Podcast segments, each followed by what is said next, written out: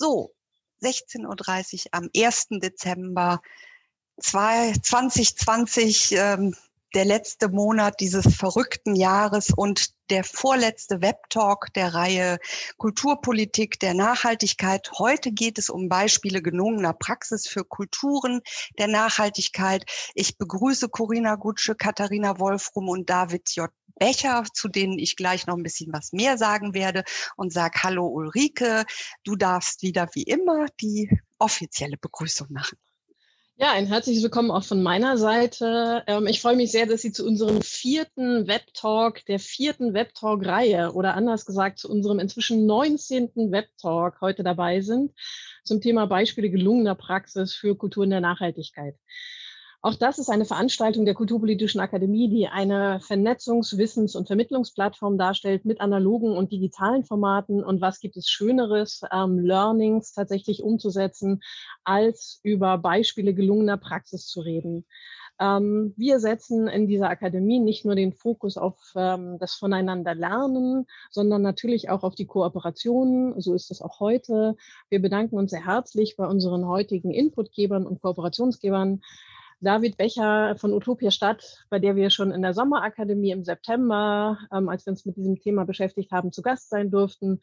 Corinna Gutsche von Blue Child Film, die wir ebenfalls in Wuppertal mit an Bord hatten und ganz neu dazu gekommen, Katharina Wolfrum vom Theaterbüro München. Wir freuen uns sehr, dass Sie gemeinsam mit uns ähm, diese Beispiele Good, äh, der Good Practice ähm, vorstellen, diskutieren werden und anschließend ähm, im Austausch sein und gegenseitig voneinander lernen. Ein herzliches Dankeschön möchte ich auch an meine Kollegen, mit denen ich gemeinsam diese Webtalk-Reihe verantworte, ähm, an dieser Stelle sagen, an meinen Kollegen Henning Mohr, ähm, ganz im Hintergrund nicht zu sehen, ähm, Simon Sievers, in dessen Händen die Technik liegt und ein herzliches Dankeschön auch an Anke von Heil, die auch heute bei unserem 19. Webtalk diese Moderationen in bewährter Art und Weise übernimmt. Ein herzliches Dankeschön. Und liebe Anke, ich gebe gerne an dich zurück. Wunderbar, vielen Dank. Wie immer sage ich auch ein bisschen was zu der Möglichkeit, sich zu beteiligen. Ich sehe, da ist schon ein blaues Händchen hochgegangen. Ähm, ich denke mal, das war ein Versehen. Äh, genau, da ist es schon wieder runter. Aber ähm, wir haben mehrere Möglichkeiten, wie Sie sich beteiligen können. Das ist ja diese Webinarform, wo man sich nicht sieht. Ähm, aber Sie können gerne, und darum möchte ich hier an dieser Stelle auch nochmal sehr bitten, in einen dafür vorgesehenen F&A-Kasten Ihre Fragen zu den einzelnen Inputs geben. Wir werden jeweils ähm, ungefähr zwölf Minuten Input haben und nach jedem dieser Input gibt es spezifische Fragen, die wir beantworten können. Natürlich wahrscheinlich nicht alle, die eventuell dann einkommen, aber äh, so zwei Fragen schaffen wir dann meistens, ähm, je nachdem, wie lang die Antworten ausfallen. Und das wäre super, wenn die Fragen ganz gezielt nur in diesen F&A-Kasten Texten, den Sie unten in der Leiste finden, reingeschrieben werden. Sie können aber auch gerne den Chat nutzen, um vielleicht ein Statement, einen Kommentar da reinzugeben. Ich werde den Chat gleich nutzen, um weiterführende Links da auch reinzusetzen. Und dann haben wir Umfragen auch noch ähm, vorgesehen. Und zwar starte ich jetzt mal die erste. Das ist immer so unsere Standardumfrage, wo wir dann fragen, aus welchen Bereichen kommen Sie? Und das ist äh, ein ganz interessantes Bild gilt auch für die ReferentInnen, damit die wissen, ah, wer ist da alles, ähm, aus welchem Bereich sind die meisten hier. Heute haben wir natürlich ergänzt Medien und Film, das äh, für Corinna Gutsche eben auch ein interessanter Einblick ist, zu sehen, wie viele sind denn aus dieser Branche eventuell heute hier. Ähm, mein Appell an dieser Stelle immer nicht vergessen, das Absenden-Knöpfchen zu drücken, weil ähm, sonst bleibt das eben hängen und wird nicht äh, aufgegriffen. Und so eine Umfrage starte ich dann auch noch mal ähm, am Ende nach den drei Inputs, weil dann haben wir auch noch mal die Möglichkeit, Sie zuzuschalten. Das heißt, wenn Sie dann das blaue Händchen heben, wäre es ähm, möglich, mit Bild und Ton auch aufs Podium, aufs Virtuelle geschaltet zu werden, dass wir Sie dann mit reinnehmen, dass Sie eben auch einen Beitrag zu der Diskussion leisten können. Wir sind heute sehr ähm, in, in so einem Staccato-Schritt unterwegs, aber wir haben in all den Web-Talks das äh, Gefühl, dass es ganz gut funktioniert, wenn man möglichst viele unterschiedliche Perspektiven reinnimmt und somit dann eben auch ähm, ganz viele unterschiedliche Anregungen bekommt. Ich beende mal die Umfrage, auch wenn noch nicht alle abgestimmt haben, damit wir so kurzen Überblick haben, weil wir sonst auch zeitlich in Verzug kommen. Und da sehen wir, dass die meisten aus den Kultureinrichtungen kommen, also da eben so mit den Füßen schaden, was gibt es für äh, Anregungen und Hilfestellungen? Und ähm, Kulturschaffende gibt es auch einen recht großen Prozentsatz. Aus Kulturpolitik sind diesmal nicht so viele mit dabei. Aus der Bildung, Forschung auch nochmal 18 Prozent. Also ähm, ganz interessant. Und ähm, wir machen jetzt dann mal weiter. Nachher kommt nochmal eine neue Umfrage. Vielen Dank fürs Abstimmen. Erstmal so weit. Und ich darf schon direkt zum ersten Impuls überleiten, der heute von Corinna Gutsche kommt. Wie ähm, Ulrike Blumreicher schon gesagt hat, ist sie bei Blue Child Film und wird uns heute auch von dort berichten. Ähm, sie ist Diplom-Ingenieurin für Umwelttechnik und arbeitet als Produktionsleiterin im Film, TV und ähm, ist schon lange als Beraterin für Nachhaltigkeit und Klimaschutz in der Kreativbranche unterwegs, aber auch in Kultur und Medien. Ähm, sie setzt sich sehr für den Begriff des grünen Drehens ein, arbeitet als PR-Beraterin auch und war eine Zeit lang Koordinatorin am Umweltministerium für ein Projekt, das sich Kino natürlich nannte. Und ähm, sie wird heute in ihrem Impuls reden über die Medienbranche ähm, und inwiefern diese und die Kultur klimarelevant sind mit dem Impuls Action Bit. Und Action jetzt, Corinna, die Bühne gehört dir. Ja, vielen Dank und auch ein herzliches Hallo ähm, äh, meinerseits. Und bevor wir jetzt gleich mal loslegen, was die Dinge sind, über die man nachdenkt, bevor die Klappe fällt oder bei Ihnen dann im Kulturbereich der Vorhang, äh, wollte ich eine kleine Korrektur zu der Einführung sagen. Ich habe nicht für das Umweltministerium gearbeitet, sondern das Umweltministerium hat ein Projekt finanziert für den Verband der Arthouse-Kinos in Deutschland. Und das hat den Titel Kino natürlich. Und da haben wir genau das gemacht, worüber wir jetzt reden, nämlich eine Umfrage gemacht. Wo steht die Branche? Was sind die Handlungsfelder? Äh, was sind so kleine Checklisten? Was sind große Maßnahmen? Wie kriegt man die finanziert? Ich habe dazu eine Webseite konzipiert und ähm, wo man also auch nachlesen kann, was alles geht. Ähm, weil Kino insofern relevant natürlich für feste Häuser. Ich habe ja gesehen, es sind doch einige aus dem Bereich Einrichtungen, ne? also Theaterhäuser, Bühnen und so weiter. Und ähm, da ist das natürlich relevant. Da geht es um ein Gebäude und dann um die Arbeitsabläufe. Aber worüber ich jetzt rede, ist über was die Filmbranche in erster Linie, also die Produktionen, also was bei Ihnen Festivals sind oder Aufführungen, äh, wo das relevant ist. Und ich würde jetzt gern auch äh, reingehen in eine Präsentation Diskussion und dann geht es nämlich los, warum ist das relevant? Ähm, äh, warum sind wir klimarelevant als Medienbranche und auch als Kulturbranche? Äh, Bildschirm freigeben, da ist sie, teilen. So, alle sehen alles? Ja? Gut, okay. Warum ist es relevant? Äh, laut einer Studie der Produzentenallianz 2018 gibt es 900 Filmproduktionsfirmen in Deutschland. Damit nicht mitgezählt sind Werbefilme.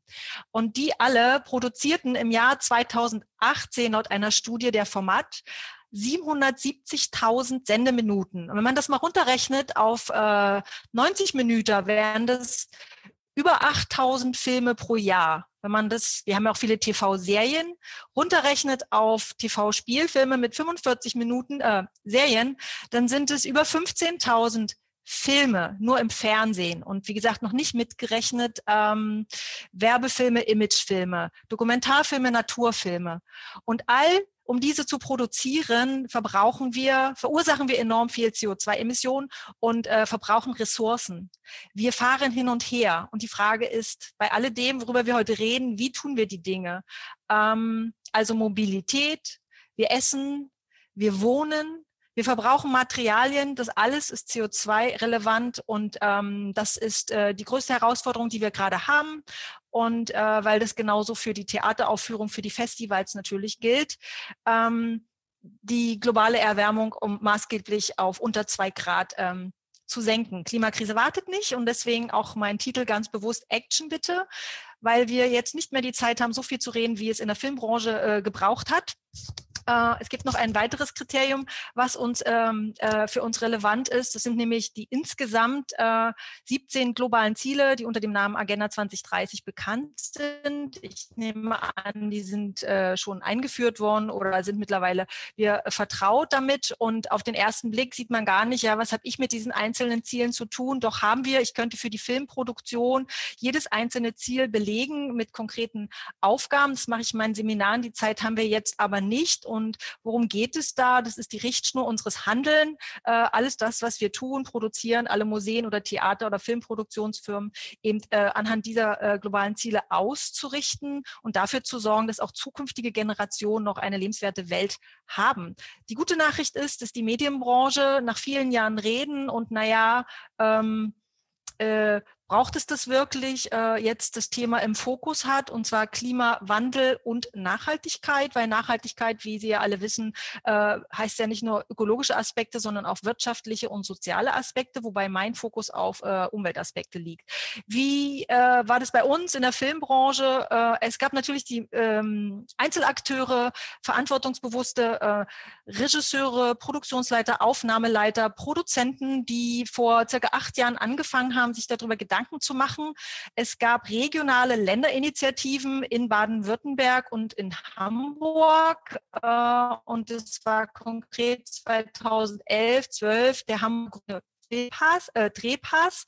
Und es war 2015 ein Pilotfilm einer umweltfreundlichen Filmproduktion, Rede, die auch klimabilanziert wurde, macht. Und darauf aufbauend ist ganz viel entstanden, worauf wir jetzt 2020 zurückgreifen.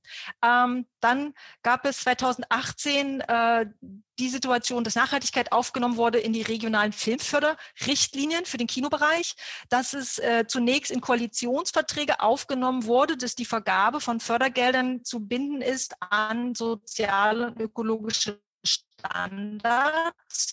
Und es gilt wieder für Baden-Württemberg, das ist in Hessen so und in Bayern. Es gibt auf Bundesebene das Filmfördergesetz eine definierte Aufgabe aufgenommen und hätte damals in die Richtlinien, in die Umsetzung überführt werden müssen. Das ist so nicht passiert. Da sind wir aber jetzt. Einfach, um auch mal zu sagen, selbst wenn es irgendwo steht, heißt es noch nicht, dass was passiert.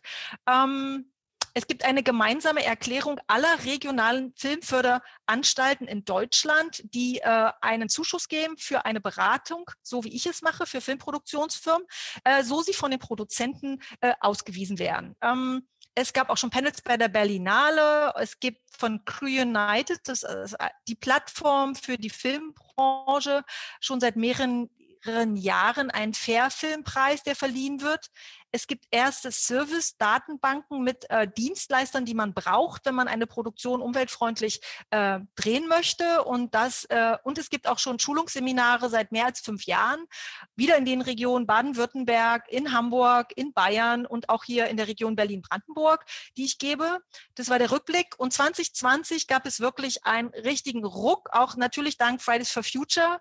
Es gibt seit diesem Jahr von der ARD eine Nachhaltigkeitsinitiative mit 16 16 festen Nachhaltigkeitskriterien. Man muss einen Bericht machen und eine Klimabilanz. Ähm, die ARD hat gerade ganz aktuell, wer das nachlesen möchte, einen Nachhaltigkeitsbericht äh, erstellt. Das ZDF schon vor einigen Jahren. Das lehnt sich an, also äh, an den Bericht des Rates für nachhaltige Entwicklung. Es gab zur Berlinale eine gemeinsame Erklärung der deutschen Filmbranche, also weg von Einzel Aktivitäten sind wir jetzt 2020 da, dass die ganze Branche, also alle, die Verbände, die privaten, die öffentlich-rechtlichen, die Filmakademie, ähm, sich committed haben unter dem Dach auf Initiative des Kulturstaatsministeriums von Frau Professor Grütters, Film bewegt nachhaltig. Ähm, es gibt auch einen Arbeitskreis Green Shooting, das ist eine Initiative, wo 100 grüne Filmproduktionen nach 17 einheitlichen Nachhaltigkeitskriterien ähm, ihre Filme drehen. Ich darf davon gerade sechs betreuen in diesem Jahr. Ähm, das ist sportlich, aber das ist toll, weil es passiert was und äh, Klimabilanz und Bericht. Und diese äh, Produktionen werden auch wissenschaftlich begleitet und ausgewertet. Es gibt außerdem Hauptakteure bei dem Thema, wo wir sind, sind natürlich die Produzenten und die Schauspieler und Schauspielerinnen und die Servicedienstleister. Also nicht die, die die Rahmenbedingungen in erster Linie bringen, nämlich die Filmförderanstalten, sondern die Akteure sind die Museumsbetreiber, die Festivalmacher äh, und die Musiker. Und es gibt eine freiwillige Selbstverpflichtung des Produzentenverbandes seit dem Dezember letzten Jahres. Vermeiden Reduktion, Kompensation. Ähm, das es gibt außerdem die Filmmakers for Future. Das ist auch so eine Plattform, die auch international ausgerichtet ist, wo ein Austausch stattfindet, was geht. Und auch die Schauspielerinnen. Es gibt eine Initiative unter dem Namen Changemaker, die sich überlegt haben, was können sie denn als Schauspielerin tun? Nämlich anders, anders reisen, anders wohnen, anders essen, Kleidung, Kosmetik. Das sind so da die Aspekte. Geplant ist ein bundesweites Zertifizierungssystem. Das wird es erst im nächsten Jahr geben aufgrund von Corona. Das äh, ist da natürlich reingegrätscht. Vieles wurde im Februar verabschiedet und ähm, ist jetzt verschoben worden, aber nicht ausgesetzt worden. Und das freut mich natürlich. Da geht es um eine Evaluierung und geht zurück auf die Länderinitiativen wieder aus Baden-Württemberg und auf den Grünen Filmpass von Hamburg. Da muss man also gespannt sein. Ähm, Nachhaltigkeit ist mittlerweile ein verbindliches Förderkriterium in den Ländern in Baden-Württemberg. Man muss eine Klimabilanz vorlegen, um überhaupt gefördert zu werden. Und es werden bevorzugt Filmproduktionen unterstützt, die sich eben umweltfreundlich ausrichten. In Hamburg ist es mittlerweile ähm, der grüne Filmpass, der jetzt verpflichtend ist und viele Jahre freiwillig war. Ähm, das Medienboard hat sich committed äh, äh, zu den äh, Selbstverpflichtungskriterien des Produzentenverbandes, also sehr an der Praxis nah, auch großartig und auch Diversität äh, ist mittlerweile ein Kriterium geworden. Das Filmfördergesetz, was ja ökologische Belange schon enthält, macht es jetzt aber anders verbindlich und es ist jetzt in der Diskussion, dass ab 2022 Filme nur noch gefördert werden, wenn maßgeblich Maßnahmen umgesetzt werden und mit einer Klimabilanz nachzuweisen sind. Ähm, Selbstverpflichtung des German Motion Picture Fund auf Bundesebene, ein Filmförderfonds, der auch äh, eine Selbstverpflichtung verbindlich jetzt abverlangt für umweltfreundliche Filmproduktion. Ansonsten gibt es Punkte abgezogen. Weiterhin gültig ist natürlich die gemeinsame Erklärung aller Filmförderanstalten, äh, das finanziell zu unterstützen mit einer Beratung für die Produzenten, die das ausweisen. Und auch über Mehrkosten kann man reden. Und es gibt seit diesem Jahr erstmals eine bundesweite Schulungsinitiative Keen to be Green für die Branche. Status quo ist. Es äh, gibt aber auch schon Unternehmen, die schon lange sich umgestellt haben, wie die Bavaria Filmstudios, die klimaneutral sind. Die haben eine feste Nachhaltigkeitsberaterin angestellt. Ähm, Sender wie Tele5, RTL haben Inhouse-Vorgaben gemacht, also schauen sich ihre Abläufe an. Es gibt Produzenten, die äh, sich aufgestellt haben, wie die Konstantin. Bulli Herbig war einer, der den ersten grünen äh, Kinofilm produziert hat. Die X-Filme mit Babylon Berlin haben versucht, Akzente zu setzen. Ziegler-Film hat den ersten Piloten produziert. Äh, Tamtam-Film, die gibt äh, es äh, in Hamburg, eine Produktionsfirma, die sich von Anfang an mit dem Thema beschäftigt haben. Ähm, es gibt Inhouse-Schulungen in den Sendern, also auch das kann bei Kulturstationen stattfinden, Inhouse-Schulungen zu machen. Was heißt es denn und was heißt es denn konkret für unser Haus? Sky sollte man nennen. Ähm, die schon Kooperationen gemacht haben zum Schutz der Ozeane mit dem WWF vor zwei Jahren und jetzt sich als Unternehmen unter Sky Zero klimaneutral stellen wollen bis 2030. UFA als so ein Urgestein in der Filmbranche hat eine Initiative, die heißt UFA Cares. Und um das mal konkret zu machen, für die Bavaria Filmstudios hieß es, äh, Umstellen auf Geothermie, Ökostrom und maßgeblich CO2-Emissionen reduzieren ähm, für das Medienunternehmen UFA Cares heißt es, Green Teams zu bilden, also Leute in den unterschiedlichen Bereichen, die schauen, was können wir anders machen, sich von Plastik zu verabschieden, digitale Arbeitswege natürlich umzusetzen, Lastenbike zu haben für kurze Wege, ein regionales Catering in der Betriebskantine, umstellen auf Ökostrom, vegetarische Tage einzurichten, Fairtrade-Produkte zu kaufen, im Social-Media-Bereich das Thema ähm, zu kommunizieren. Die machen so kleine Filmchen, die waren bei Fridays for Future Demonstrationen und haben jetzt eine eigene Ladesäule, um mal zu zeigen, was das für große, also auch bei großen Konzerten oder jetzt für große Filmproduktionen mal so ausmacht. Hier von Sky 2018, um weniger Plastik bei einer Produktion zu haben, indem man nachdenkt, was können wir anders machen? wurden 720.000 Strohhalme ersatzlos gestrichen, 410 Plastiklöffeln und Gabeln.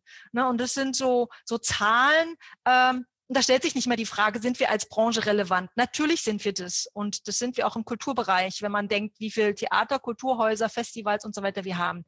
Bildung ist total wichtig. Ich habe gesehen, es hören auch Leute zu. Die Universitäten beschäftigen sich natürlich und ich bin sehr guter Dinge. Ich erlebe eine sehr Offenheit unter den Studentinnen, weil ich gebe seit drei Jahren an der Filmuniversität in Babelsberg immer zur Eröffnung des Studienjahres so einen Grundkurs, grüne Filmproduktion und das, ähm, ja, das war das Räuspern. Räuspern. Es gibt eine Initiative mit eigenen Guidelines.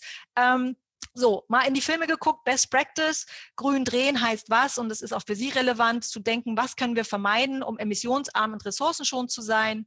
Refuse, Reduce, Recycle und Reuse sind die Begriffe, die man durchdenken muss bei jeder Produktion und das möglichst frühzeitig. Man sollte sich überlegen, macht man eine Klimabilanzierung für das, wenn man überlegt hat, was können wir alles vermeiden, reduzieren und wieder in den Kreislauf geben. Es bleibt natürlich CO2-Emissionen übrig. Wir können eine Bilanz machen. Es gibt verschiedene Anbieter. Es gibt Rechner für die Filmbranche Filmbranche mittlerweile und hier eben Climate Partner, um mal den Namen zu nennen, mit ne, gleich angebunden, äh, welches Projekt möchte man sich aussuchen, welches SDG bediene ich damit.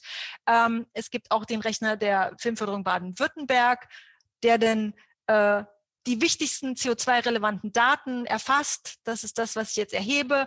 Wenn man das Wissen nicht selbst hat, ähm, kann man sich einen Consultant holen in der Filmbranche. Das ist das, was ich beruflich ja mache, also Medienunternehmen und Filmproduktion zu beraten oder eben auch Filmfestivals oder eben auch wie den Kulturkongress jetzt zu sagen, wie kann man da umweltfreundlicher den äh, stattfinden lassen, der jetzt gerade in Potsdam war. Green Consultant, keiner weiß, wo die Reise hingeht. Gibt es mal ein eigenes Gewerk? Ist das mal ein Fulltime-Job? Ist es temporär? Ich arbeite freiberuflich. Ähm, das ist also in Entwicklung. Und wozu dient es? Äh, es gibt jetzt die ersten Ausbildungen auch äh, oder Weiterbildung, muss man mal sagen, über mehrere Wochen, um eine Qualitätssicherung reinzubringen. Weil was ist eine grüne Produktion? Weil wir Mehrwegbecher haben. Ja, war wichtig. Ähm, aber die, äh, es gibt andere äh, Positionen und da sind die Handlungsfelder, Ressourcen, welche verbrauchen wir, ähm, Mobilität, wie reisen wir, wohin, zu welchem Event, wie wohnen wir, wie trennen wir den Müll, was essen wir. Ein kurzer Einblick noch in, habe ich noch eine Minute? Danke.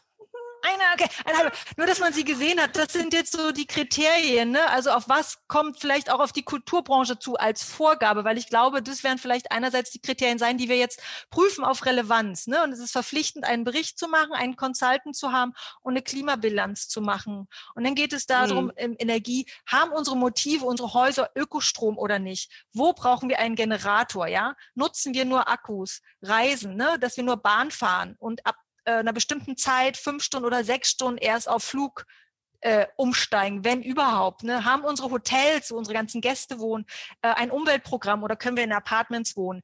Was essen wir? Wie ökologisch, äh, ethisch, wertvoll? Wo kommt das ganze Material her? Kulissenbau auch im Theater. Ne? Wir müssen darauf achten, dass es FSC-zertifiziert ist. Mülltrennen kennen wir eigentlich alle. LED ist ja auch ein bekanntes Instrument.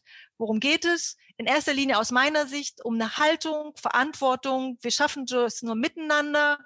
Wir müssen innovative Technologien in die Welt bringen, gerade bei Generatoren, bei NLD. Äh, wir brauchen Impulse, Vorbildfunktionen. Wir müssen drüber reden, was wir hier machen. Vielen Dank an die Kulturpolitische Vereinigung, dass wir diese Brücke bauen zwischen Film und Kino.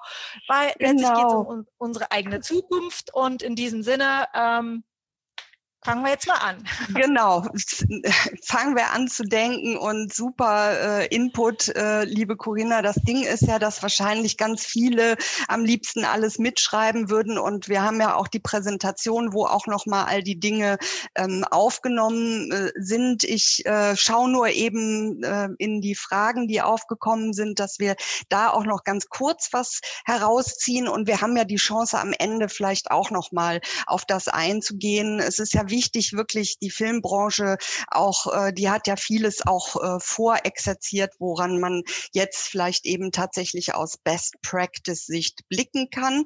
Ähm, David hatte in den Chat reingeschrieben, weil er, glaube ich, als Referent oder als Impulsgeber gar nicht in den F&A-Kasten schreiben kann. Ich ziehe das mal kurz äh, raus. Ähm, er hat gefragt, wie berücksichtigen die Fördergeberinnen gegebenenfalls höhere Produktionskosten der Akteurinnen?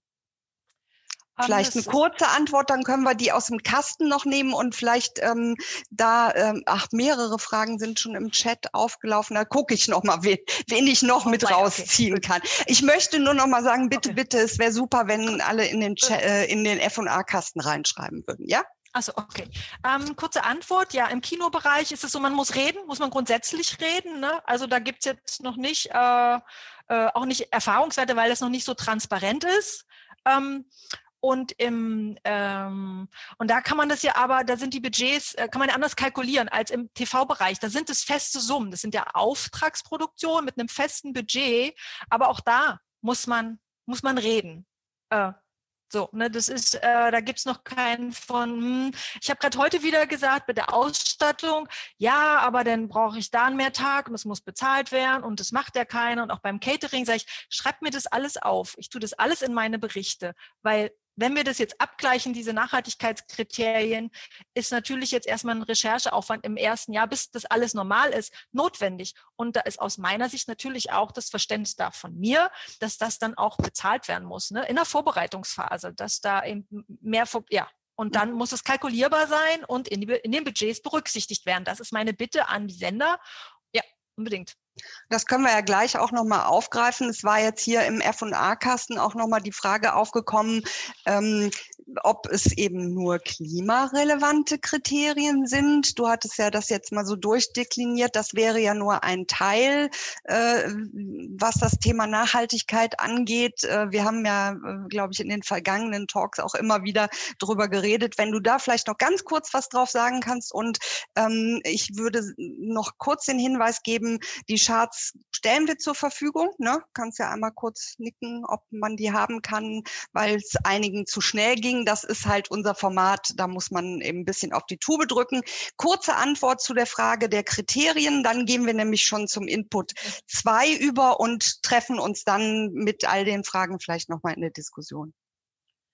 Ja, äh, bei den aktuellen Initiativen ist die ökologische Nachhaltigkeit der Fokus CO2. Also weil es wirklich darum geht, CO2-Emissionen von 10 Tonnen pro Person und Jahr runterzukriegen auf eine Tonne pro Person im Jahr, um die Klimaschutzziele, die wir uns gesetzt haben als Vereinte Nation und als Menschheit auf diesem Planeten, um die erreichen zu können.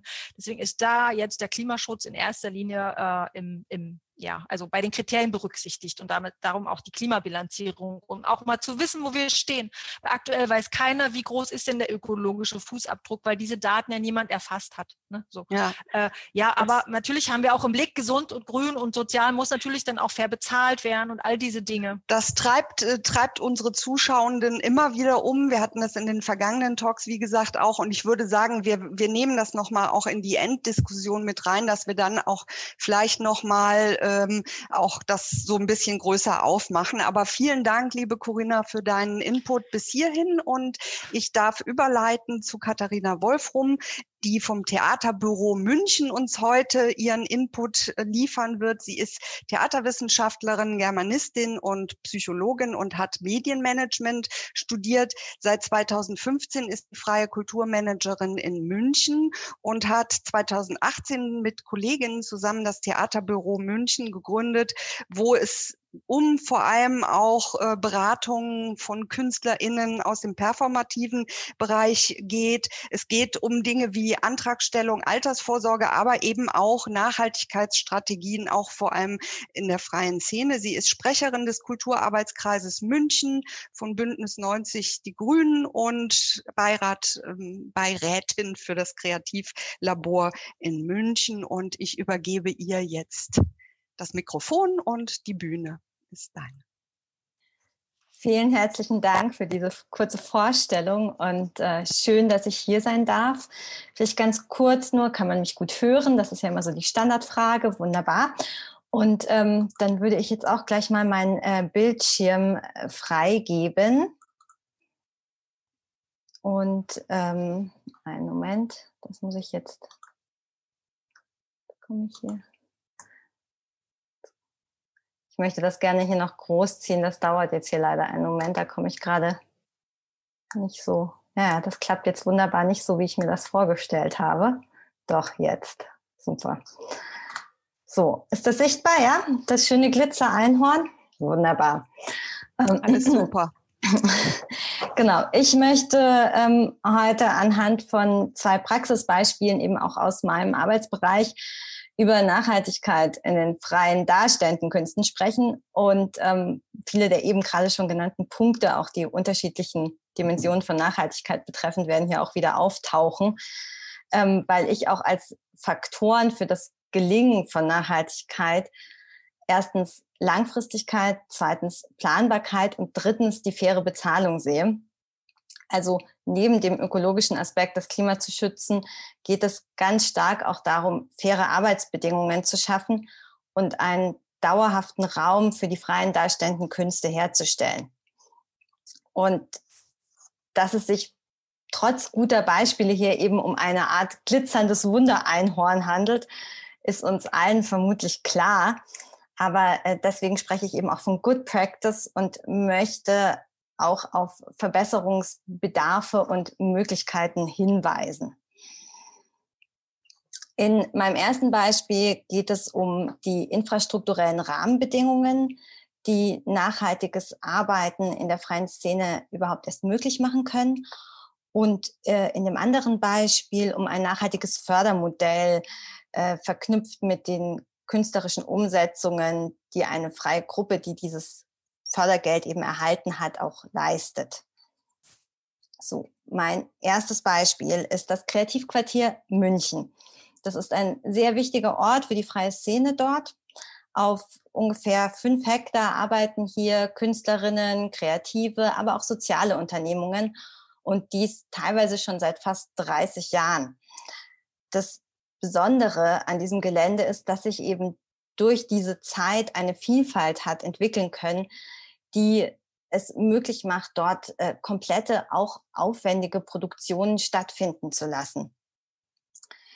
Äh, ich zeige jetzt hier einen Überblicksplan des Ganzen und ähm, hinter diesen auf der Folie eingezeichneten Häusern verbergen sich eben unter anderem mehrere Probenräume für Tanz und Theater und direkt daneben Werkstätten, in denen dann beispielsweise die Bühnenbilder erarbeitet werden können und direkt bei der Probe eingesetzt. Und darüber hinaus verfügt das Kreativquartier eben auch über zwei wichtige Spielstätten für die freie Szene, das äh, Schwere Reiter und das Pathos München. Besonders hervorheben möchte ich an dieser Stelle das Treibgut, das ist so ganz hinten klein eingezeichnet, aber ganz wichtig, das ist eine sogenannte Materialumverteilungsinitiative. Die arbeitet also mit vielen größeren Häusern zusammen, wie jetzt die Kammerspiele München oder das Haus der Kunst. Und äh, bei denen fallen ja eben bekanntermaßen oft äh, viel Materialien an, die nach der Ausstellung oder nach der Produktion häufig einfach entsorgt werden. Und äh, in Kooperation mit Treibgut ist das dann aber so, dass die eben vorbeikommen, gucken, was gibt es denn da an Material, häufig Holz oder auch Stoffe, das noch weiterverwendet werden kann. Das wird dann von Treibgut eben gelagert, sortiert und für wenig Geld an die freie Szene weitergegeben. Und dass all diese Dinge an dem einen Ort möglich sind, das liegt äh, an folgenden Faktoren. Also zum einen hat die Stadt eben vor einigen Jahren beschlossen, dieses Gelände nicht zu veräußern, sondern in städtischer Hand zu behalten. Und in Form von sogenannter Objektforderung wurden einzelne Häuser an Künstlerinnen zur Zwischennutzung übergeben. Diese Zwischennutzung hat zwar das Problem, dass es teilweise nicht planbar ist, aber dadurch, dass sie sich dann doch über einen recht langen Zeitraum erstreckte, konnte auch diese spartenübergreifende Vielfalt überhaupt wachsen. Also Zeit und Geld als klassische Faktoren für Nachhaltigkeit. Und äh, Nachhaltigkeit in diesem Beispiel eben auch aus ökologischer Sicht. Wir haben hier ganz kurze Wege, können ressourcenschonend arbeiten und auf lokale Nutzungspools zurückgreifen. Äh, alles wird hier mit dem Fahrrad durch die Gegend transportiert. Und dadurch besteht natürlich auch die Möglichkeit einer fairen Bezahlung, weil die Fördergelder tatsächlich auch in die Honorare fließen können. Planbarkeit, Langfristigkeit, wie gesagt, bisher wenig gegeben dort. Darunter hat zum Teil die Gebäudestruktur auch gelitten. In Zukunft wird nun vermehrt saniert auf dem Kreativquartier, verbunden auch mit längerfristigen Mietverträgen. Dies aber dann eben womöglich zu Preisen, die es für einige der Akteure auch wieder schwieriger machen wird. Also wir sind gespannt auf die Zukunft. In meinem nächsten Beispiel möchte ich nun auf eine freie Gruppe eingehen namens Büro Grandezza. Ich bin dort auch im Vorstand und deswegen ganz vertraut mit den Vorgängen, die eben zum einen eine interessante Förderung erhalten hat und zum anderen selbst im Bereich der Nachhaltigkeit künstlerisch agiert. Die Stadt München hat nämlich 2019 die sogenannte produktionsunabhängige Förderung ins Leben gerufen. Bei der erhalten eben mehrere Gruppen oder auch Einzelkünstlerinnen der Stadt über den Zeitraum von drei Jahren Gelder ähm, in Höhe von 10.000 bis 20.000 Euro pro Jahr. Und damit können sie sich eben weiter professionalisieren. Also mit Hilfe dieser Förderung ist es möglich, äh, beispielsweise kleinere experimentelle Formate auszuprobieren, frei von Premierenzwang. Also hier zu sehen ähm, ist ein digital-analoges Format, äh, in dem ging es um die Folgen der Migration durch äh, Klimawandel, ja, Auseinandersetzung, äh, aber auch durch die Förderung kann man auch Vernetzungstätigkeiten ähm, finanzieren oder beispielsweise eine Website. Das Entscheidende ist, dass diese Förderung es eben erlaubt, eine kontinuierliche Künstlerinnenbiografie aufzubauen und gleichzeitig sich aber auch auszuprobieren und bildet damit einen Weg weg von der äh, rein kurzen Projektförderung oder auch permanenten Dauerproduktion. Es ist dadurch natürlich auch einfacher, weitere Gelder für größere Projekte zu akquirieren.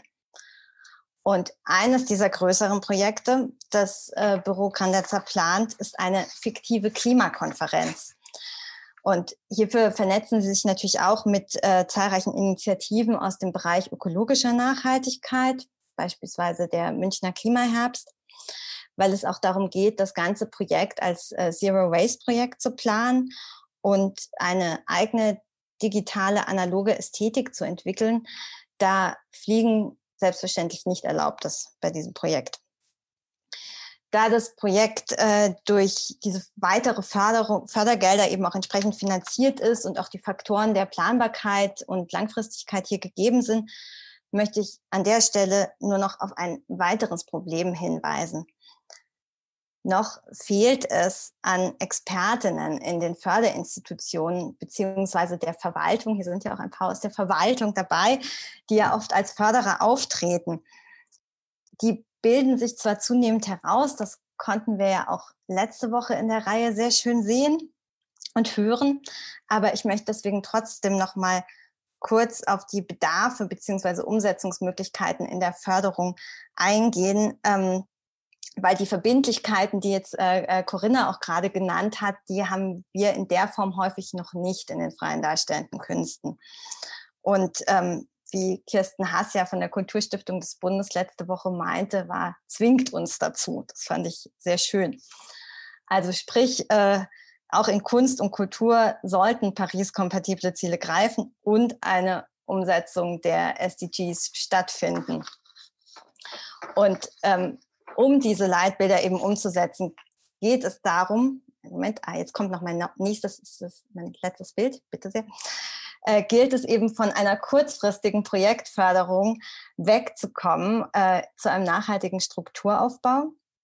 Also dieses Beispiel der produktionsunabhängigen Förderung oder auch der Konzeptionsförderung, wie es sie in anderen Kommunen gibt, über drei Jahre hinweg, zeigt, dass eben dadurch dauerhafte Künstlerinnenbiografien möglich werden die nicht nur zu nachhaltigeren Verbindungen, zum Beispiel von Gruppen und Häusern führen können, sondern auch überhaupt erst ein bedachtes Produzieren denkbar machen, möglich erscheinen lassen. Und Auch wenn zum Beispiel viele der Förderprogramme jetzt von Neustart Kultur kurzfristig scheinen, so ist doch der Fokus pandemiebedingt äh, auf künstlerische Recherche und Produktion, unabhängig von Premieren. Und auch die Förderung von Infrastrukturen auf dem Weg hin zu ökologischen Maßnahmen ist daher durchaus vorgesehen, erfreulicherweise. Darüber hinaus ist es selbstverständlich wichtig, dass diese Förderungen sozialen Nachhaltigkeitskriterien entsprechen und die Forderungen nach Art Bad Fair sich eben auch durch eine entsprechende Förderhöhe umsetzen. Das ist das, was wir eingangs hatten. Weil nur wenn diese Faktoren gegeben sind, ist es auch äh, meines Erachtens sinnvoll, nachhaltiges Reisen und Produzieren in den Förderrichtlinien zu implementieren. Denn die konkreten Umsetzungsmöglichkeiten, die jetzt zwar den Fokus auf ökologische Nachhaltigkeit legen, funktionieren ja nur Hand in Hand mit dieser sozialen Strategie. Und äh, diese Förderrichtlinien eben ganz klar, Kunstproduktion sollte ihre CO2-Emissionen erfassen, eine Gemeinwohlbilanzierung äh, betreiben. Also zum Beispiel die AGE Kultur in Salzburg macht das bereits erfolgreich. Das ist toll. Da geht es eben auch nicht darum, dann das daraufhin zu bewerten, sondern einfach erstmal den Erkenntnisgewinn und äh, weitere konkrete Ansatzpunkte liefert ja auch das Klimaschutzprogramm 2030, wo es einfach darum geht, äh, die Verwaltungsvorschriften zur klimafreundlichen öffentlichen Beschaffung umzusetzen, das äh, Bundesreisekostengesetz äh, entsprechend eben um die Aspekte der Nachhaltigkeit und Umweltverträglichkeit zu erweitern und Bahnnutzungen bei Dienstreisen einfach immer möglich zu machen, unabhängig von der Kostenintensität und sollte tatsächlich mal geflogen werden müssen, dann einfach auch die CO2-Ausgleichszahlungen als förderwürdig anzuerkennen. Das haben wir nämlich leider immer noch nicht in diesem Bereich. Und ähm, deswegen auch dieses Abschlussbild, weil ähm, mein Fazit wäre, Kunst gibt es einfach nicht zu Dumpingpreisen. Soweit von meiner Seite. Ich danke Wunderbar. fürs Zuhören und ähm, ich freue mich schon auf den nächsten Vortrag. Vielen Dank, Katharina. Das, äh, das Abschlussbild war super. Ähm, und natürlich ist es eben äh, auch dieser 360-Grad-Blick, den du sehr schön aufgemacht hast, dass äh, auch die Fördermittelgeber ähm, anders sich aufstellen müssen, dass auch da ein Wandel passieren muss, dass alles ineinander greift. Und ähm, solange bis, es kommen wahrscheinlich gleich noch ein paar Fragen, das ist immer so ein bisschen diese Verzögerung, eh dann ähm, was, was eingeht. Es ist äh, diese Frage nach Best Practices und so weiter, ähm, die hast du ja jetzt sehr schön eingelöst, die auch im Vorfeld an uns gegangen ist. Wo kann man mal was nach, nachsehen? Aber vielleicht ähm, diese Frage noch, woran erkennt man denn, dass die Praxis, die die da beschrieben wird, best ist? Also was, was sind vielleicht äh, Möglichkeiten, wo man sagen kann, äh, daran, das sind Dinge, die man definiert und daran misst man dann den Erfolg auch solcher Projekte? Also ich meine, das tatsächlich dann eben messen, ne, ähm, da, da, da braucht es wirklich, also da braucht es einfach diese Unterstützung natürlich auch der Kommune. Das ist wieder auch eine Ressourcenfrage tatsächlich, also wenn das jetzt so jemand wie Agrikultur macht, dann brauchen die natürlich auch die Ressource, damit jemand da wirklich die Maßnahmen dann auch ganz, ganz konkret messen kann. Das ist ein aufwendiger Prozess, das ist ganz klar. Und ähm, ich denke aber im Kleinen misst es sich schon daran, und deswegen habe ich eben diese Materialumverteilungsinitiative auch genannt, dass einfach schon diese, wenn diese kleinen Projekte auf einmal so eine Aufmerksamkeit erfahren, eben in Kooperation gehen mit wirklich großen Häusern und einfach der Bedarf ganz, ganz stark da ist, nachgefragt wird. Ich denke, daran kann man schon sehen, dass das ein, ähm, ja, eine Praxis ist, die funktioniert und die gut ist und die ähm, auch weiter natürlich ausgebaut werden sollte. Und wie immer ist es, glaube ich, gut, wenn es so Kümmerer gibt und so eben Stellen, die, die tatsächlich ähm, das auch anders im Fokus haben als vielleicht äh, in Einrichtungen, wo das eines unter vielen Aufgabenprojekten äh, ist, die man äh, im Blick halten muss. Aber ähm, das zeigt sich eben an, an solchen Verbünden auch sehr schön. Kollaboration ist auch das Stichwort, glaube ich, was, was da ähm, sehr schön auch ähm, sich gezeigt hat, was, was das für Vorteile bringen kann. Und wenn jetzt nicht von den Zuhörenden dringende Fragen speziell an diesen Input kommen, doch da ist, das ist immer mit Verzögerung, kommt noch was.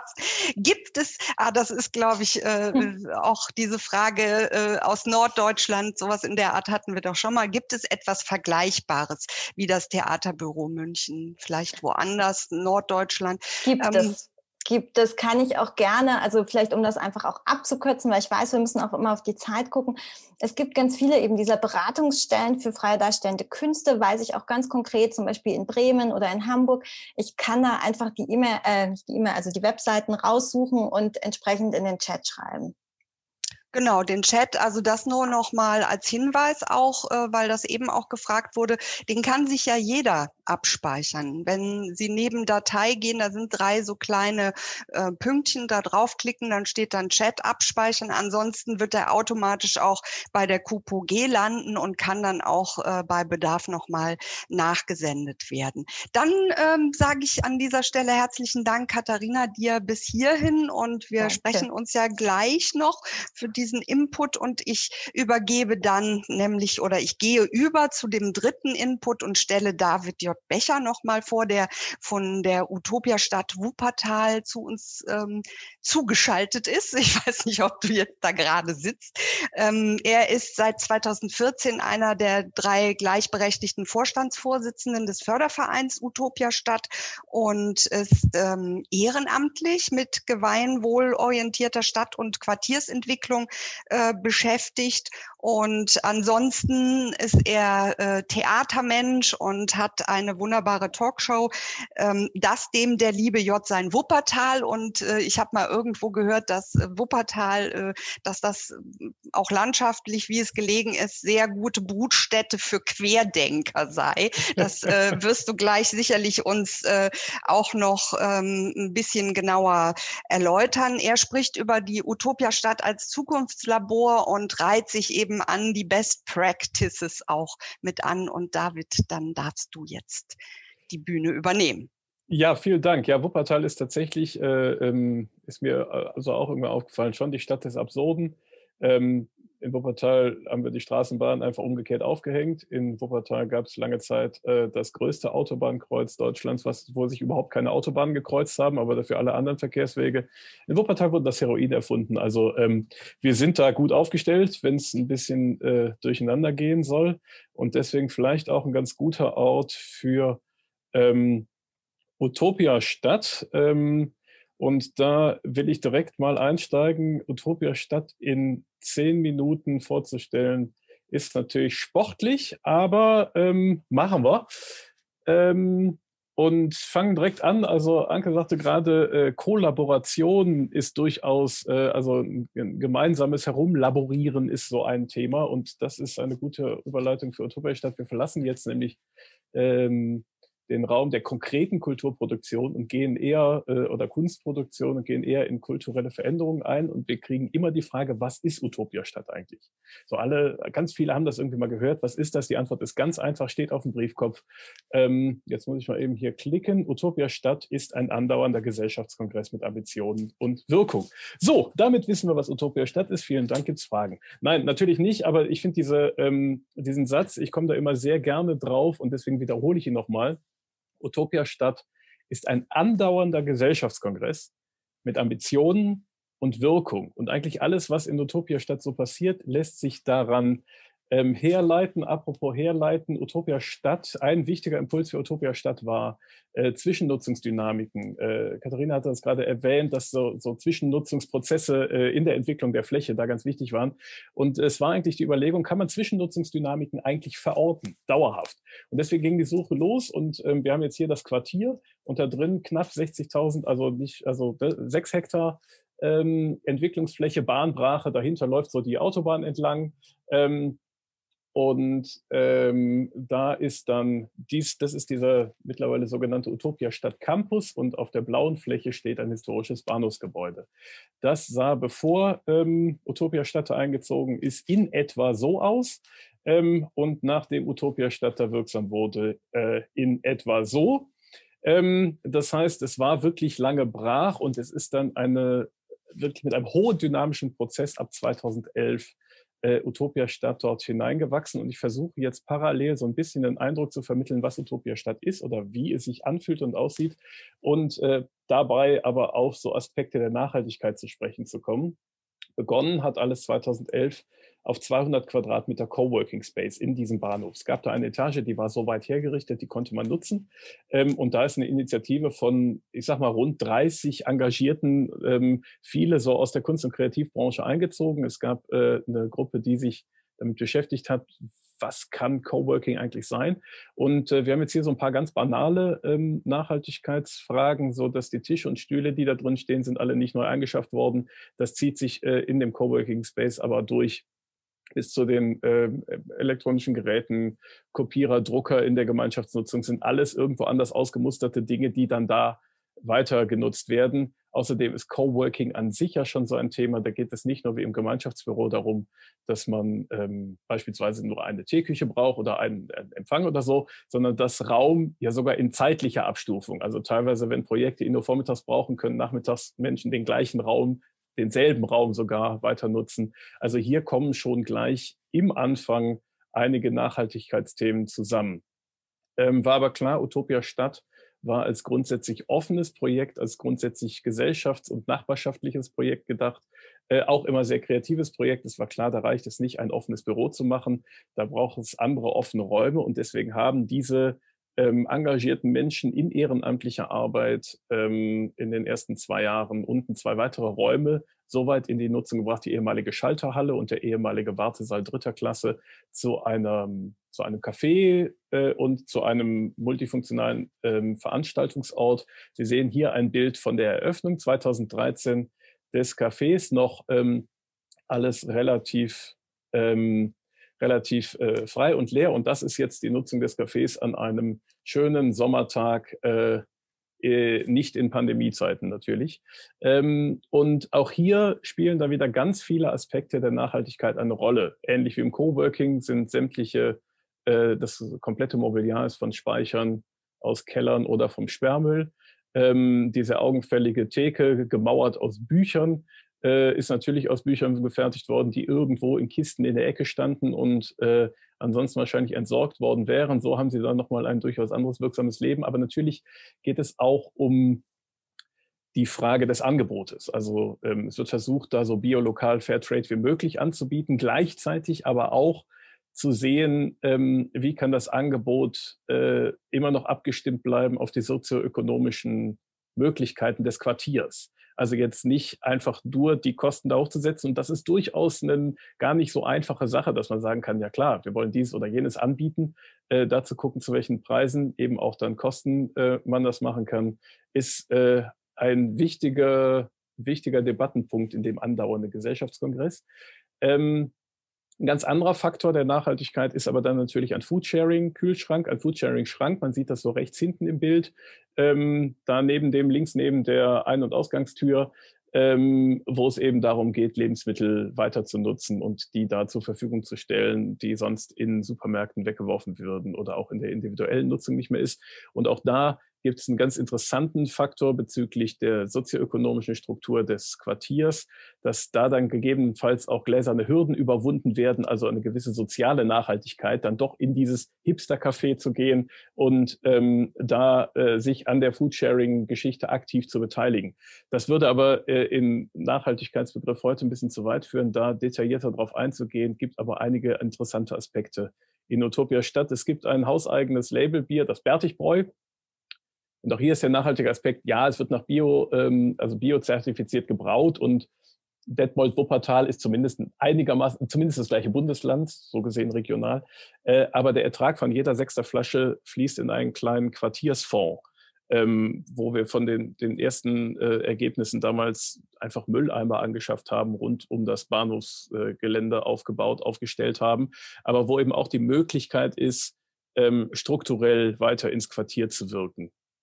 Kommen wir aber erstmal wieder zu klassischeren äh, Nachhaltigkeitsfragen. Das hier ist das Elektroreparaturcafé, was da geht, wo es eben darum geht, ähm, langfristige Nutzung ähm, sicherzustellen, also nicht wegwerfen, stattdessen reparieren, das bei gleichzeitigem informellen Wissensaustausch, weil es eben darum geht, nicht servicemäßig seine Geräte repariert zu bekommen, sondern selber im Reparaturcafé mit anzupacken und selber zu lernen, wie Reparieren überhaupt funktioniert.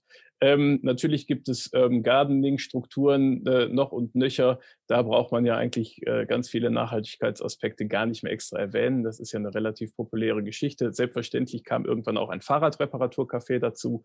Aus dem entwickelten sich dann das ausgemusterte Räder wieder so weit hergerichtet wurden, dass sie jetzt für einen kostenlosen, also einen spendenbasierten Fahrradverleih zur Verfügung stehen, den Ehrenamtler nachmittags betreiben, äh, Ehrenamtlerinnen ähm, wo eben dann sowohl Nachnutzung von äh, Geräten äh, möglich ist, also Fahrrädern, die nicht weggeschmissen werden, gleichzeitig aber natürlich auch Fragen wie Mobilitätswandel angesprochen werden, gerade für Leute, die jetzt nicht sowieso das Fahrrad schon im Keller, im Flur oder im Schlafzimmer stehen haben. Ähm, im Zuge dessen ähm, wurde auch Geld für Wuppertals erstes freies Lastenrad gesammelt. Da gab es eine sehr engagierte Truppe. Mittlerweile äh, haben die das dritte Fahrrad gefundraised. Es war zwischendurch das, glaube ich, ich weiß nicht, ob sogar bundesweit meistgenutzte ähm, freie Lastenrad, wo eben dann äh, Wuppertals Topografie ähm, prägt sehr das Argument, naja, aber mindestens, wenn ich was Schweres zu transportieren habe, muss ich äh, das Auto nehmen. Das ist dann natürlich mit so einem Lastenrad, was auch auf Spendenbasis geliehen werden kann, äh, schnell zu widerlegen, dieses Argument. Kommen wir jetzt zu dem komplizierten Bereich der Kulturproduktion und da sind Nachhaltigkeitsfragen natürlich immer so eine Sache. Hier haben wir zumindest die Deko aus ähm, ausgemusterten Schubladen in dem Fall aufgebaut. Das heißt, so das gesamte Drumherum hat da Nachhaltigkeitsaspekte. Natürlich haben wir auch das aber eher aus ökonomischen, denn aus Nachhaltigkeitsfragen sehr viel gebrauchte Technik im Einsatz. Aber auch da ist ja genau die Frage, wann schaffe ich eigentlich neu an und warum und zu welchen Voraussetzungen. Ähm, die Nutzung ist relativ groß mittlerweile. Wir haben äh, die Flächen um den Bahnhof herum, am Anfang kann man das sehen, diese gelben Flächen, äh, auch schon in Nutzung genommen, bevor wir da die konkrete Verfügungsgewalt drüber hatten, mit großen umsonsten draußen Festivals. Ähm, aber auch, äh, ich sage jetzt mal, in, in politischen Debatten hier war damals gerade der ähm, Wirtschaftsminister Nordrhein-Westfalens äh, zu Besuch und gleichzeitig war auch der Oberbürgermeister und Creative NRW als ähm, Vertretung der Kreativbranche auf Landesebene, der äh, Präsident des Wuppertal-Institutes, also wo man dann eben auch mit dem Wuppertal-Institut ja einen großen Nachhaltigkeits-Think Tank dabei hat und wir über so eine, so eine äh, Graswurzelinitiative wie Utopia Stadt immer solche Themen sehr durchaus auch mal freudvoll, wie man auf dem Bild sehen kann, in größere politische Zusammenhänge spielen können und konnten. Das hat uns dann ähm, 2017, wenn ich mich richtig erinnere, den äh, Wirtschaftspreis von Wuppertal im Bereich Stadtmarketing eingebracht, wo wir dann im Gegenzug gleich mal ähm, Wuppertal das Banner geschenkt haben mit dem Satz, äh, mit dem ein Weltartikel über Utopia Stadt endete, mit den schönen Worten, die Utopien sind doch alle längst da, lasst uns einfach mehr Wuppertal wagen. Ähm, das hat dann ein Fahnenhersteller in Wuppertal aufgegriffen und dem Rathaus dieses Banner nochmal groß geschenkt. Das hing dann ein paar Monate äh, am Rathausbalkon. Ähm, ich sprach gerade schon von den umgebenden Flächen und dem Utopia Stadt Campus. All das, was ich gerade erzählt hatte, ging eher eben von dieser blauen Fläche aus. Von den gelben Flächen drumherum gehört der Utopia Stadt Gemeinnützigen GmbH mittlerweile 35.000 ähm, Quadratmeter mit den Bahnhofsflächen, also rund 40.000 Quadratmeter in unserer Verfügungsgewalt. Äh, auf den westlichen Flächen, die man jetzt hier so auf linker Hand sieht, steht von einer anderen gemeinnützigen Initiative jetzt ein Kulturkindergarten, so dass wir insgesamt von 60.000 äh, Quadratmeter ähm, Utopia Stadt Campus äh, sprechen können. Ähm, wo eben weitere Entwicklungsperspektiven der Nachhaltigkeit drin sind. Nachhaltigkeit in der Finanzierung haben wir erstmal so gemacht, dass wir Geld gesammelt haben. Ähm, man konnte virtuell, also für einen virtuellen Quadratmeter sozusagen 100 Euro spenden, bekam da eine Urkunde. Davon haben wir aber gerade mal äh, diese Fläche bezahlen oder könnten wir gerade mal die Fläche bezahlen, die jetzt hier unter FA03 direkt neben dem blauen steht. Also wir haben 50.000 Euro damit zusammengesammelt ähm, und konnten aber, ich sag mal, aufgrund der Breite der Aufstellung des Zuspruches, den wir damit dokumentieren konnten, ähm, die Sparkasse dazu zu überreden, äh, dazu überreden, uns eher einen politischen als einen wirklich klassisch gesicherten Kredit zu geben. Und so konnten wir kreditfinanziert diese Flächen kaufen, um Nachhaltigkeit noch eine Nummer größer zu denken, so dass äh, jetzt in Kürze ein großer Nachhaltigkeitsbauwettbewerb, ups, Entschuldigung, das war zu schnell, äh, Nachhaltigkeitsbauwettbewerb auf diesen Flächen stattfinden wird, der Solar Decathlon Europe, wo 18 studentische Bauteams aus aller Welt in einem Zehnkampf nachhaltigen Bauens gegeneinander antreten werden. Ähm, das mal als kleinen Parforce-Ritt durch Utopia Stadt und jetzt freue ich mich auf Fragen. Vielen Dank. Vielen Dank, David, für den Parforce-Ritt. Es äh, waren tolle Einblicke auch äh, über die Fotos, was äh, da bei euch passiert. Und ähm, man kann auch immer ganz schön was sehen über die Zusammensetzung der Leute, die da auf dem Bild sind. Bei einem Blick in das Café sah man, dass es eben nicht nur vielleicht die berühmten Hipster sind, sondern dass das auch ein bisschen durchmischt ist. Ich sah jemanden mit einem äh, Rollstuhl und ich sah jemand, der hatte so einen, einen ein kleines kaputtes äh, Problem mit dem Auge oder so. Also ich meine, das war, sind ja vielleicht auch Dinge, die man in, im Hinblick auf die immer wieder gestellte Frage, ne, auch die sozialen äh, Belange und welche anderen ähm, Kriterien aus dem Zusammenhang der Nachhaltigkeit spielen da eine Rolle. Ich ähm, nehme mal, bevor jetzt hier, es kam eine Frage, die wir, glaube glaub ich, besser gleich in die ähm, gemeinsame Diskussion reinnehmen, aber vielleicht aus den Fragen, die vorher schon eingereicht wurden. Du hast jetzt erwähnt, da gibt es diese Kita und äh, mit der gibt es da eben auch spezielle, hast du das im Blick, spezielle Angebote oder spezielle Projekte, Praxisprojekte, die sich eben im Zusammenhang mit dem Thema Nachhaltigkeit auch an Kinder und Jugendliche richten. Da wurde jetzt speziell nach Ansprechpartnern vielleicht eben die Möglichkeit, sich da mit den Leuten mal in Verbindung zu setzen, gefragt. Also an der Stelle auf jeden Fall was ganz Schönes. Die haben halt durch eine Spende direkt neben diese, äh, diesem Kindergarten einen kleinen Garten etablieren können, wo sie mit den Kindern tatsächlich auch gärtnern. Und ich glaube, das ist für so ein sehr urbanes Quartier, was wir da haben, ähm, eine ganz, hat eine ganz hohe Relevanz festzustellen, dass ähm, Gurken eben nicht aus dem Karton kommen. Ich glaube, das sind so, so sehr kleinschrittige Sachen, die sehr sinnvoll sind, da zu erleben.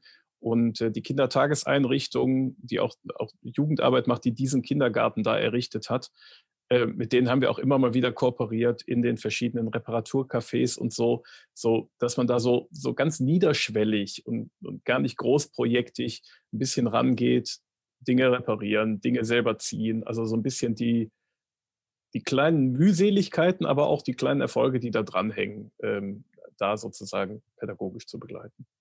Ja, ich glaube, dass über Best Practice und wo ist sowas, wo kann man eben vielleicht auch mal einfach in den Austausch gehen. Was habt ihr gemacht? Womit habt ihr angefangen? Wie du schon sagst, eben kleine, niederschwellige Dinge. Und äh, es geht ja immer wahrscheinlich um diejenigen, die uns hier zuhören, auch um die Frage, wie können wir das bei uns in unserer eigenen Praxis implementieren. Ne? Ähm, ich schaue mal eben, ich würde sagen, wir gehen jetzt auch über in die gemeinsame Diskussion, ähm, vor die ich gerne noch eine kleine Umfrage schalten möchte, damit wir da gemeinsam drauf schauen können. Und ähm, ich biete auch noch mal an, also wenn jemand unter Ihnen ist, der oder die sich auch noch mal einklinken möchte mit äh, Bild und Ton, auch noch mal einen eigenen ähm, Input geben möchte, also nicht direkt Input, sondern einen Kommentar abgeben möchte oder eben nochmal gezielt auch die Frage ähm, zu stellen, der kann sich per Handzeichen, also es gibt ja diese kleine blaue Hand, die man heben kann, hier melden und der Simon Sievers schaltet sie dann zu uns hinzu. Und ähm, wenn das nicht der Fall ist, würde ich gerne nochmal ähm, eine äh, zweite Frage stellen. Und zwar würden wir gerne auch ein Stimmungsbild von den Zusehenden erhalten, was ähm, sie zu folgender These meinen. Nachhaltigkeit im Kulturbetrieb, so die These, bedeutet auch das Verlassen des Wachstumgedankens, also Wachstum, Wachstumsgedanken. Ich stimme dem zu, insbesondere bei Infrastrukturen, Antwort eins. Ich stimme dem zu, insbesondere bei Projekten, Antwort zwei. Oder ich lehne das ab, ich weiß nicht, teils, teils. Also ich starte jetzt mal die Umfrage ähm, und Sie können sich kurz durchklicken, schauen. Ich lehne das ab. Ah ja. Das ist interessant. Wir schauen gleich gemeinsam auf äh, diese These, beziehungsweise kann gerne auch ähm, gleich nochmal von den ReferentInnen. Vielen Dank, David, dir auf jeden Fall für deinen Input schon mal an dieser Stelle, um das auch nochmal ähm, offiziell äh, zu sagen an dieser Stelle. Utopia Stadt, äh, spannendes Projekt. Und ich glaube, es gibt viele, die, die da sicherlich auch nochmal genauer hinschauen wollen. Wie gesagt, die Links sind alle im, ähm, im Chat und wir schauen jetzt mal. Es gibt, glaube ich, niemanden, der sich jetzt mit uns auf das Podium setzen möchte. Wir haben auch nicht mehr so allzu viel Zeit. Deswegen denken Sie dran, auf Senden klicken und dann beende ich nämlich die Umfrage und ähm, wir schauen uns das mal an, ähm, was vielleicht, vielleicht für euch auch ganz interessant ist, was da rausgekommen ist. Also, ich gebe die Resultate frei.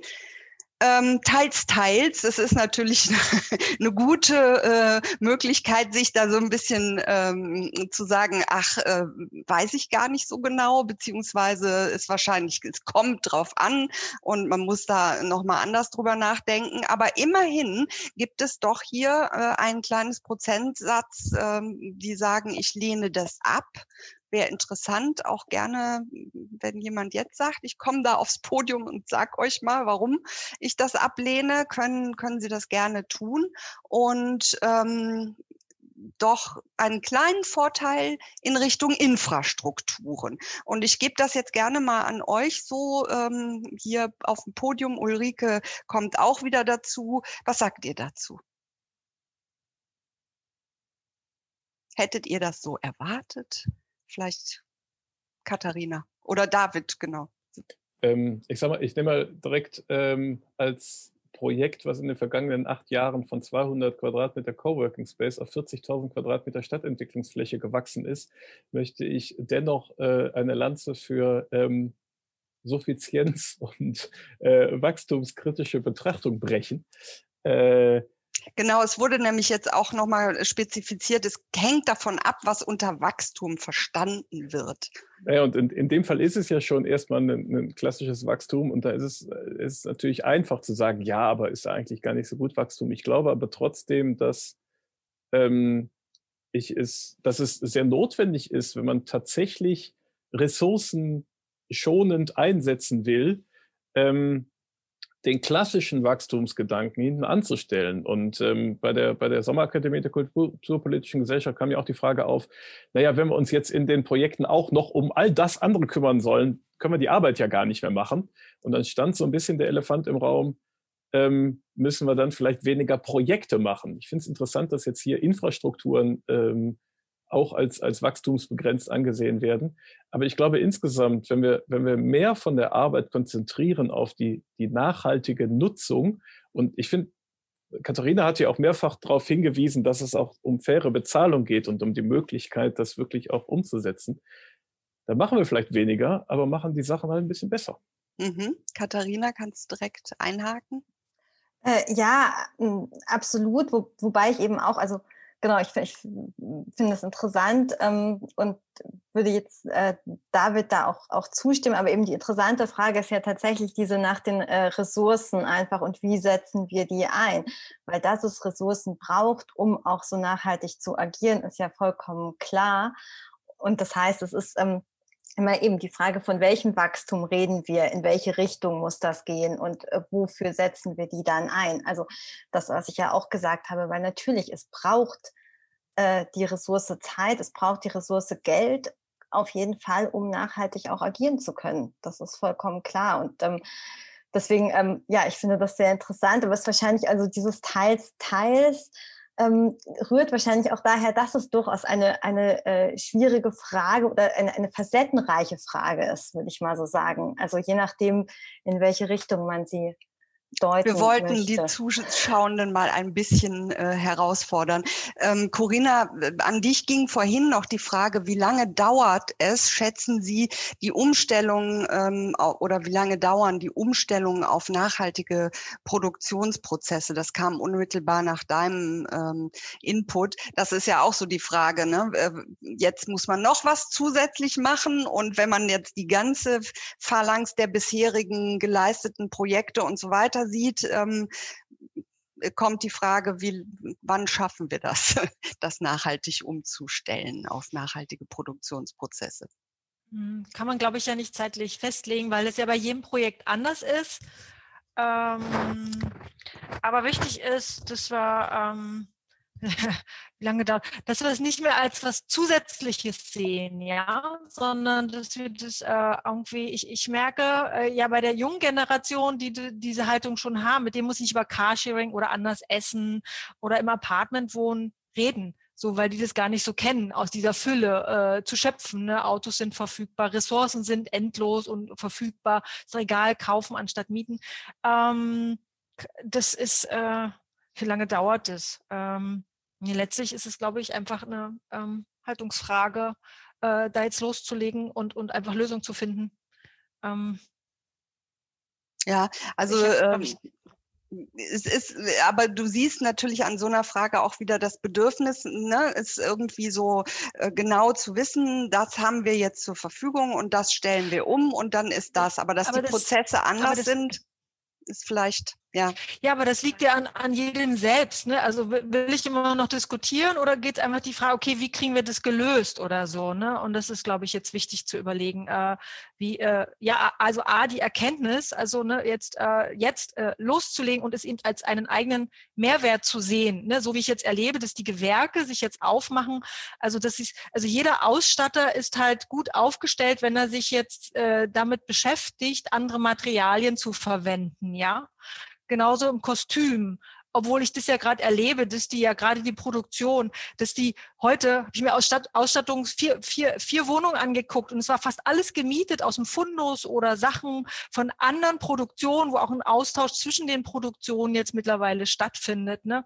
Ähm, so dass es jeder als ein Selbstverständnis ansieht. Kostümbilder, jeder Caterer nachdenkt, irgendwie andere, anderes Essen, Fairtrade-Produkte anzubieten, sondern dass das irgendwie nicht noch als noch was on top ist, weil es ist nichts on top. Wir haben es einfach nicht äh, im Fokus gehabt in den letzten Jahren. So. Und das ist, also das ist, was ich mir wünsche, dass es ein selbstverständlich ist. Ja, also da, ich, dazu ja, genau, kommt jetzt nach, noch, nach, nachbessern. Nach, ne? Nachbessern, genau. Aber interessanterweise kommt dazu nochmal die Frage, vielleicht auch nochmal an alle, ähm, was, was die Belohnungsstrategien angeht. Ich glaube, äh, Corinna hatte das in ihrem Vortrag auch so ein bisschen gesagt. Es gibt Punktabzug. Ne? Ähm, und äh, vielleicht dann jetzt im Gegenzug, was könnte denn motivieren? Und hier wird natürlich auch ähm, zu Recht zu, ins Feld geführt, auch im privaten Bereich eben die Frage, ne? was, was, man braucht das Umdenken und jeder muss bei sich anfangen. Das greift ja so ein bisschen ineinander. Man kann nicht sagen, so hier, wir arbeiten in dem und dem Theater und dann machen wir das, aber zu Hause eben nicht. Ne? Was, was könnten so Anreizstrategien sein? Naja, aber es sind Anreizstrategien, also jetzt die Förderung in Baden-Württemberg, die zu, bevorzugt zu fördern, die sich schon auf den Weg gemacht haben, also die zu belohnen, die in den letzten Jahren schon immer viel geredet haben und auf eigene Kosten Dinge äh, finanziert haben. Es gibt einen Regisseur, Lars Jessen heißt der, der hat äh, öffentliche Nahverkehrstickets an sein Team gegeben, der hat den Fairtrade-Schokolade gekauft und, und diese Dinge. Ne?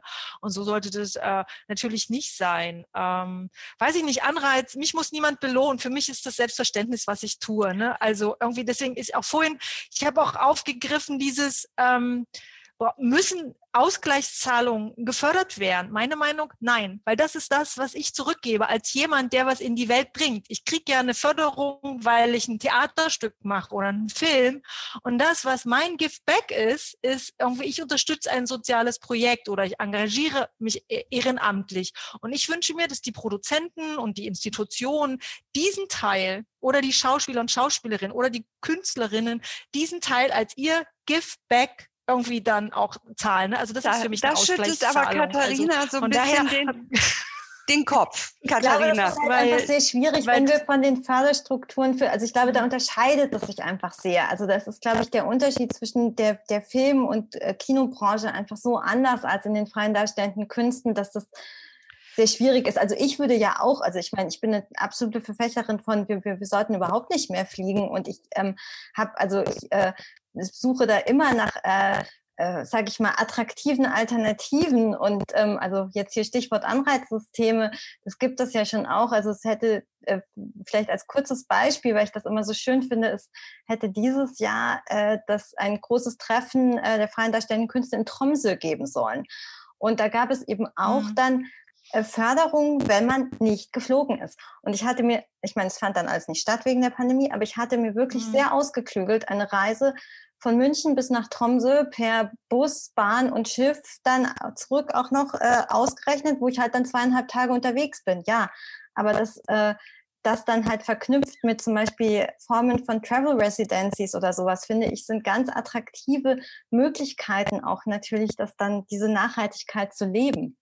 So. Ich, also ich das nur so, äh, ja. also ne, da, ich finde auch, also ich, ich finde auch, man muss jetzt gar nicht so viel zusätzlichen Anreiz schaffen und gleichzeitig ist eben einfach die Förderstruktur bei den Freien ist nochmal eine ganz andere, glaube ich, tatsächlich. Deswegen Aber wir haben hier jetzt noch mal etwas, ja, genau. ähm, spezifischere äh, oder Ausführungen auch, auch der Frage, was dahinter steht, eben auch die Erfahrung äh, der von euch jetzt, eure Erfahrung, ähm, wie der Change-Prozess des Umdenkens moderiert oder gemanagt werden könnte. Also ähm, klar, es gibt eben bestimmte ähm, Strukturen, Anreize oder was auch immer. Äh, wir haben auch mal darüber geredet, dass man eben diese diese Credit Points sozusagen hat und dann eben überlegt, äh, ob man die fürs Fliegen äh, haut man dann eben schon so und so viel we weg. Ähm, aber die, diese Frage, dass bedeutet ja auch so ein bisschen mehr noch, eben nicht nur die Frage des Klimawandels, sondern ähm,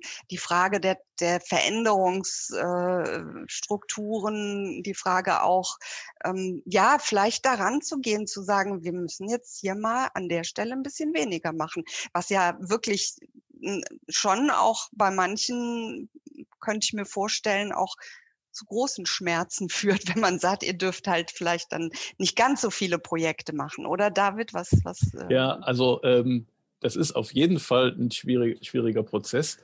Ähm, und ich glaube, dieses zwingt uns bitte, was am Anfang im Raum stand, ist durchaus ein Strukturmerkmal, was man nicht unterschätzen sollte, was zwar, wo zwar immer gerne gegen gewettert wird, weil es so unfrei sei, aber ähm, die Verselbstverständlichung der Frage. So ein bisschen, was Corinna auch sagte. Das, es muss einfach so sein und das, das, das spielt sich aber ja eher über Generationen. Also auch das sagte Corinna ja, wenn sie mit jüngeren Leuten zusammenarbeitet, sind da ganz andere Selbstverständnisse drin. Das heißt, ähm, sich selber ein Selbstverständnis zu erlauben in, de, in dem Umgang, finde ich wichtig. Aber wir merken das selber auch. Ähm, ich, ich habe ein bisschen geschmunzelt, als ich hier eingeladen wurde, weil wir gerade sehr virulent die Frage über die Nachhaltigkeit ähm, unserer eigenen Umsetzungspraxis äh, haben in verschiedenen Projekten. Keine Ahnung, da musste irgendwo ein Zaun hin und der wurde nicht aus Restholz gebaut. Ähm, so, und das ist, das ist doof, weil eben aber keiner das Restholz sortiert. Ich äh, beneide Katharina sehr um die äh, Materialumverteilung und das Treibgut. Sensationelle Einrichtung. Äh, wir, das Material hätten wir aber noch niemanden, der es umverteilt. Also so, dass dann auch in ganz kleinschrittigen Sachen die Sachen nicht so funktionieren. Und ich glaube, da muss, also da bleibt uns nichts anderes übrig, als parallel auf ganz vielen Ebenen anzugreifen. Also sowohl steuerungspolitisch mhm. als auch im selbstverständlichen Diskurs, ähm, als, als aber auch in, der, in, in, in so Struktursachen wie Katharina sprach an, eine Gemeinwohlbilanz.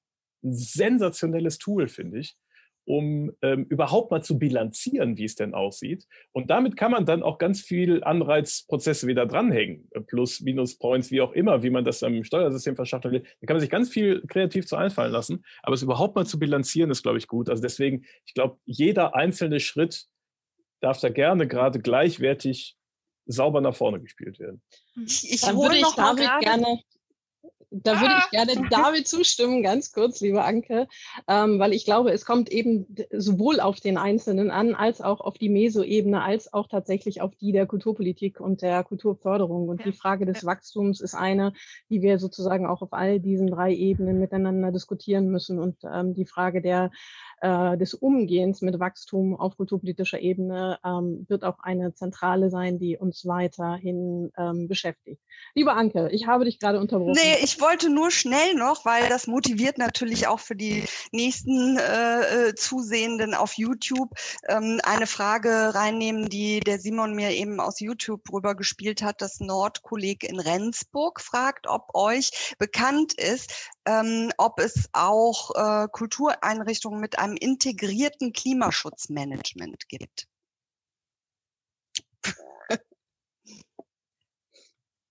Also ich weiß keine. Corinna, du vielleicht sowas irgendwo integriert in Produktion? Die Annette Baumers, die schreibt auch hier gerade nochmal, vielleicht weiß Annette Baumers das. Den Jakob fragen. Genau, oder, oder Jakob, Jakob also die ähm, Hotline. genau, die Hotline. Also Annette Baumast schreibt hier noch, Materialumverteilung gibt es schon an verschiedenen Orten, Hanseatische Materialverwaltung in Hamburg, ja. Trash Galore in Leipzig, Materialmafia in Berlin und so weiter. Berlin. Das könnt ihr alle lesen. Ähm, genau. Dann auch nochmal schön äh, mhm. ein, ein Nochmal in Berlin eine URL, URL, URL auch äh, materialvermittlung.org in Dresden.